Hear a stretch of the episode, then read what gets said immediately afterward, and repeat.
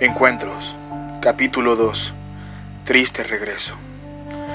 Había tomado un autobús en la madrugada, a las 4 a.m. para ser exactos. Debía regresar de su pueblo perdido en las montañas de Oriente hacia la capital, atravesar durante tres horas caminos serpenteantes con curvas que son como herraduras perfectas.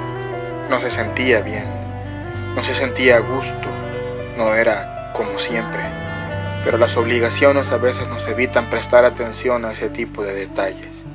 Llegó a la terminal apenas a tiempo, se bajó rápidamente, no quería llegar tarde a su trabajo.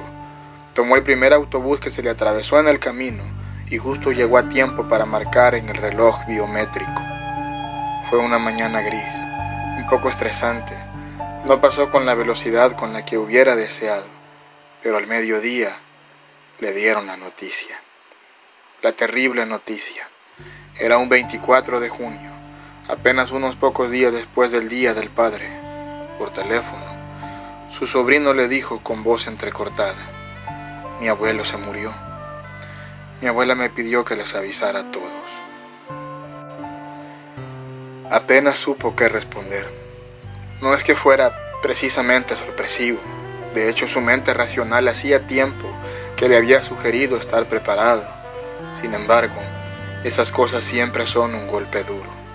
Recordó que apenas dos días antes le había comprado una pieza de pastel que su padre a sus 87 años y a pesar de que comía relativamente poco en los últimos días, comió con la ansiedad que lo haría un niño.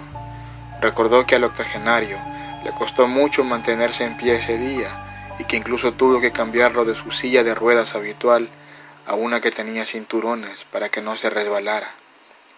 Lo veía débil y sobre todo cansado. Recordó que cuando lo sentó en esa silla por la tarde, al verlo un tanto encorvado, lo enderezó suavemente y mientras lo hacía sus miradas se cruzaron, y ambos se regalaron una sonrisa, probablemente la sonrisa más sincera y emotiva que recordaría por el resto de su vida. Sí, la última sonrisa de su padre, el padre de cinco hermanos más, todos mayores, había sido suya. Encuentros como este valen la pena. Sin embargo, ahora le esperaba un triste regreso.